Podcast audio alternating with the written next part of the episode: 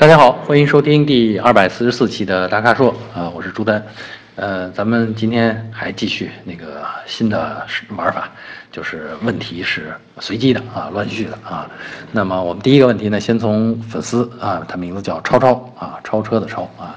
从他的话题开始。他说呢，他开的是个帕萨特领域啊，挺老的车了，领域 1.8T，我印象当中这大概是十年前，得有十年的车。那么他最近呢有一个大灯坏了，近光灯啊有一个坏了，于是呢到市场上，哎，那个卖家给他推荐了一个挺好玩的啊，给他推荐了一个 LED 灯泡。你看啊，十年的老车现在一步升级到 LED 大灯了 啊，他就在纠结这事儿。他说值不值得试？回因为回去一查这个网上的评价，觉得论坛里大家对这灯好像好感好感度不高，好评不多。那么它这个灯呢，大概是两百四十块钱一个，那一对儿要是换下来呢，就大概得五百块钱了啊。所以呢，他想听听我们的意见，说值不得，值不值得干这事儿。而且呢，他那个灯呢是老的领域帕萨特，他那个近光灯呢是有透镜的那种大灯啊。所以呢，就想问我们适不适合呃装上 LED 灯泡啊？首先我觉得挺高兴的，就是现在市场上哎与时俱进的啊，不光新车可以配 LED，老车也可以配了。啊，但是呢，我确实觉得，LED 呢，就是这个，尤其是近光啊，近光灯其实是要有配光的啊，照射的范围，还有照射的高度啊。咱们大家去年检验车的时候，验灯光合格不合格，主要是检查配光啊，检查就是你的近光灯啊，别晃到对面司机的这个视线里面去。所以呢，这个配光的要求挺高的。所以我觉得这种非原厂的，或者说，嗯，我不好说它是杂牌的，因为我也没见过他说的那个灯，呃，就是如果匹配不好的话，那个光芯没有在原来灯泡的那个光芯的位置上，那直接就会影响你这个灯的配光的效果，特别是有透镜的灯啊，它会造成，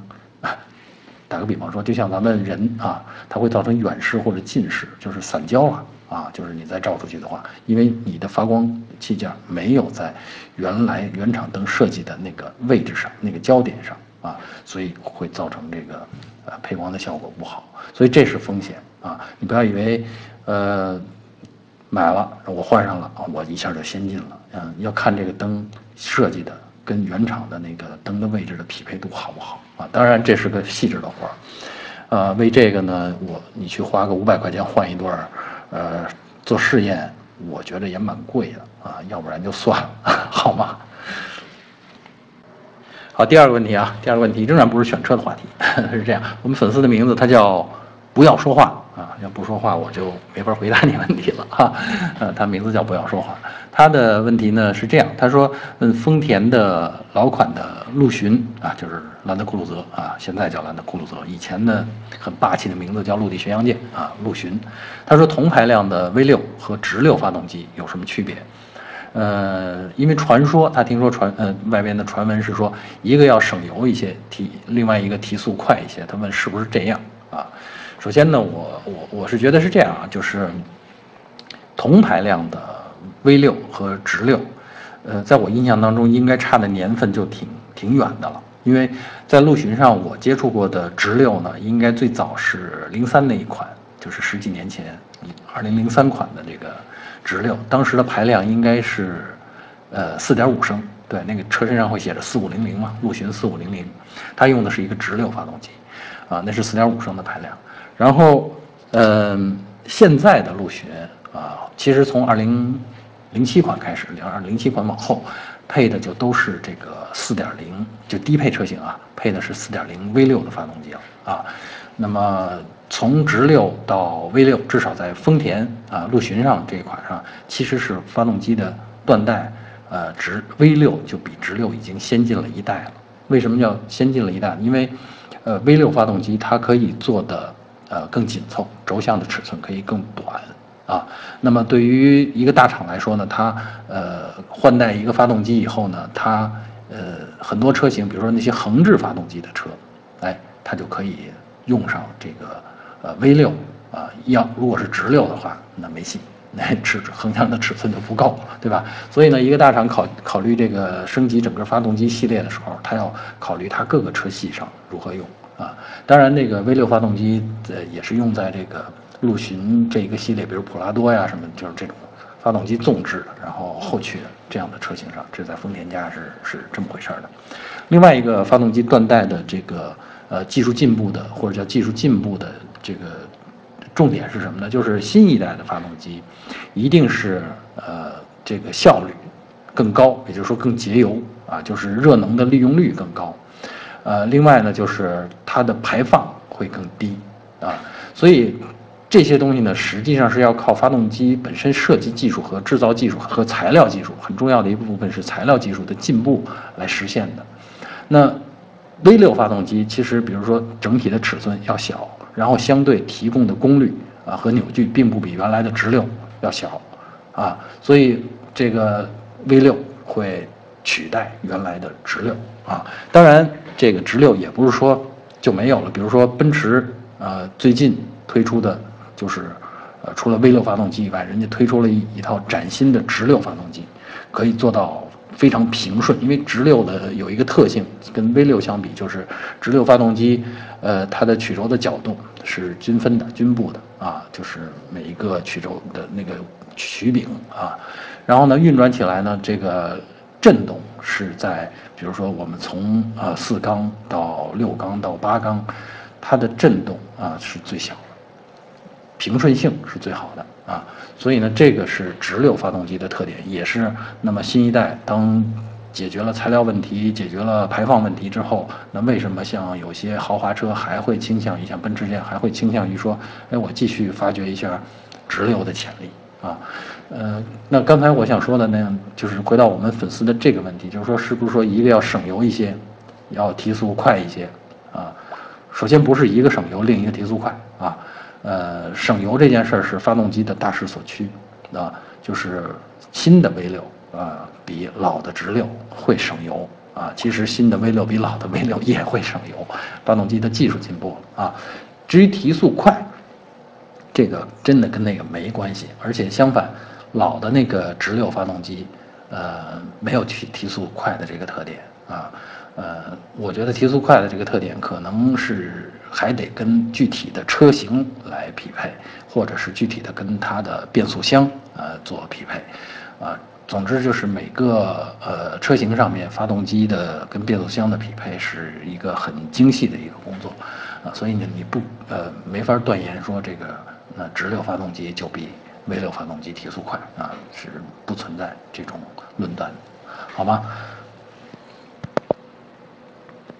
好，第三个问题啊，我们的粉丝叫以文啊，他的问题是倾向于改装啊，就是改装类的。他是说，呃，天籁原厂的减震器啊，东风日产天籁，原厂用的减震器是 KYB OEM 的。他觉得呢，对，在他开开起来呢，觉得是对一些小的沟坎、小的震动啊，还过滤的不太干净啊。他是追求舒舒适性的。所以呢，他说，那我要换成另外一个型号，还是 KYB 的，换成另外一个型号。这型号我也不太熟悉啊，叫黑桶 Exag，可能是这个这么念吧。啊，呃，他说能不能带来改善？啊，另外呢，他说如果再换个品牌啊，这个比如说换个美国的啊，能不能带来美系车的那种呃过滤的感觉呢？啊，还是说是不是要连弹簧都一起换？呃，我们这位粉丝这么认真的问呢，其实我也就得。比较认真的回答啊，首先这个上面呢，我是觉得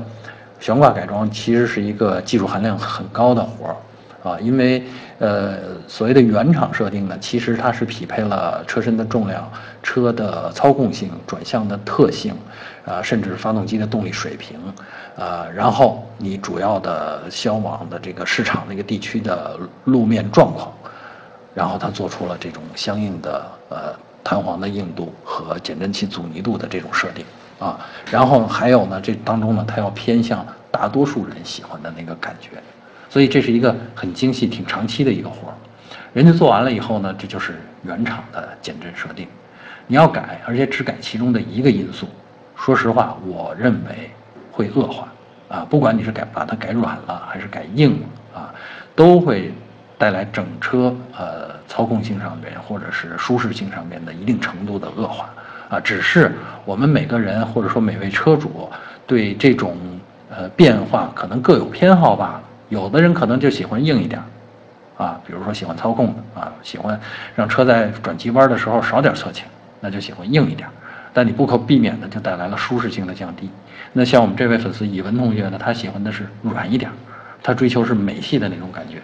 但我认为，真的不是简单的换个减震器，甚至换个弹簧，你就能达到那感觉的。而且这种工程，说实话都挺大的，一个减震器加上弹簧，可能你换下来得上一只就得上千块钱至少，对吧？如果算上材料、工时什么，你得上万块钱啊。然后换完了以后，不是你要的那个感觉怎么办？忍了。换回去，对吧？你就反正这是一个慢慢实验的过程。你要是有那个心，有那个财力，你慢慢试，倒是也是一种乐趣。但是我觉得，如果就是图舒适的话，呃，我真的不建议说你就简单的换个换个阻尼啊，换换一个型号或者换一个品牌就好了。嗯，我觉得论坛上很多人说的大多数其实是一种心理安慰啊，因为最终。呃，我们，呃，车主或者说我们个人的这种爱好者，你很难拿全套的仪器设备去做性能对比，减震器的这种性能对比啊，所以呢，你很难匹配出一个比较满意的一个性能来。所以我通常建议这件事儿，大家还不是不要轻易尝试。除非你就是特别爱好性能的，说我就是想硬一点，我比赛用啊，这个倒简单，有什么脚压避震啊什么，可以大家去简单的去调调的，这是可以的。但像这位同学追求舒适性的这个，呃，我觉得真的没太好的办法，好吧？好，第四个问题是我们粉丝若男啊，他提出的，他说他非常喜欢观致，观致这个牌子的车啊。然后呢，他甚至这么说，他说除了这个的车，除了这个牌子的车，其他牌车他都不考虑。然后最近有买观致的冲动啊，这确实是冲动啊。但是呢，他听说他们家那边的这个 4S 店运转的运行的情况不太好，可能濒临倒闭。我其实我怎么没听说呢？观致还行吧，我觉得不至于那么那么惨。那他担心的是呢，如果在家附近没了这个 4S 店，是不是意味着没有售后了？那还这车还值得买吗？啊，其实我觉得可能也有不少同学有类似的心理吧。呃，首先我是觉得人家不会说就没售后了啊。这家 4S 店，呃，即便是倒闭了，当然 4S 店倒闭可能是因为各种各样的原因啊，也许就是那一家，呃，经销商系统啊，人家比如说转型了啊，或者人家转向其他品牌了啊，可能是这个原因啊，不一定是因为车不好，所以人家不干了啊，嗯。就即便是这家 4S 店不干了，那你附近其实还应该有其他的观致的 4S 店啊，这个售后服务啊是有网络的啊，所以呢，这个没有必要太担心。如果你那么喜欢观致，我觉得其实没必要，没太必要顾虑这个啊。观致的这个售后啊，不首先这个车的质量还是挺靠谱的，另外售后也是挺靠谱的啊，是不不会。有这个什么值不值得买的这个问题，好吧？所以呢，我是觉得，如果你真喜欢啊，你可以再问问观致的，比如说打打打厂家的官方的四零零电话或者八零零电话，你问问还有没有其他的离你比较近的 4S 店可选啊？因为毕竟保养这件事儿，可能一年也就做过那么一两次啊，就在就算开在你家门口啊，其实你也用不上太多，好吧？好，最后一个问题啊，我觉得这个是选车问题啊。我们的粉丝啊，他名字是赤道两边啊，赤道两边是南北半球啊，对吧？啊，然后呢，他问的是，呃，北汽幻速 S 六这款车怎么样啊？整整体的质量水平如何啊？然后呢，他关心的是 1.5T 加 CVT 这个版本在发动机。变速箱匹配上是怎么样的？如果长期使用的话，可靠性是是什么状况？呃，首先呢，我是觉得这类车啊，就是我们提到可靠性的时候，大多数现在大多数人，其实我们关心的是故障率，那就是发动机、变速箱这些。我觉得 1.5T 国产的 1.5T 啊加 CVT，在整体的故障率上边，其实跟合资的没什么，没有太大的差别，大家都过关啊。然后呢，具体的可能说这个所谓毛病上的这个问题，就是说有话题可能来自一些小的配套件，呃，你比如说，呃，车锁啊，或者比如说这个电动车窗的这个升降器啊，可能用的多的话啊，这个质量不是那么过硬的，可能会提前啊出现一些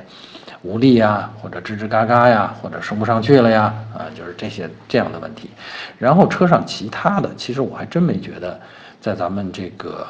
这个，比如说十年的使用期内，呃，真的还有哪些比较大的风险？啊，我觉得现在的车这个基本上都 OK，顶多是有些呃内饰件可能呃会提前老化，比如说别人十年，它可能到八年甚至七年的时候啊，可能就有一些吱吱嘎嘎的响啊硬化，呃，顶多也就是这样。所以说，呃，长期使用是否可靠这个话题，我觉得，呃，至少北汽幻速啊 S 六这个车还算靠谱啊，当然。如果比整车跟我们呃试驾过的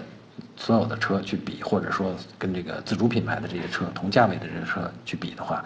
其实我觉得像比如说长安啊，长安这个 CS 七五啊这样的车，呃，跟北汽幻速 S 六差不多大小，它的质量水平可能要比啊 S 六略高。啊，我说的是略高啊，他们也没差那么多啊。至于 1.5T 发动机和 CVT 的这个变速箱的匹配，大家的水平差不多啊，其实都是怎么说呢？呃，这个带不来强劲的感觉，尤其是跟 CVT 匹配，带不来特别强劲的感觉。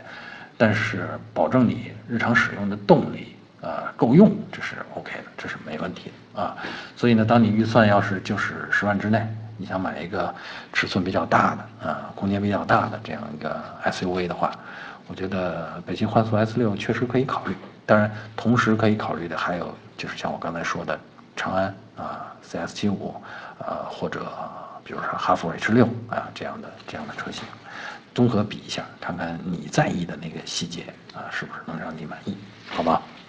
好，以上就是本期大咖说的全部问题。欢迎大家继续在微社区中向我们提问，或者直接在微信公众号上向我们提问。如果您想了解更多的汽车资讯和导购信息啊，请持续关注我们的微信公众号和车评网。我们下期节目再见。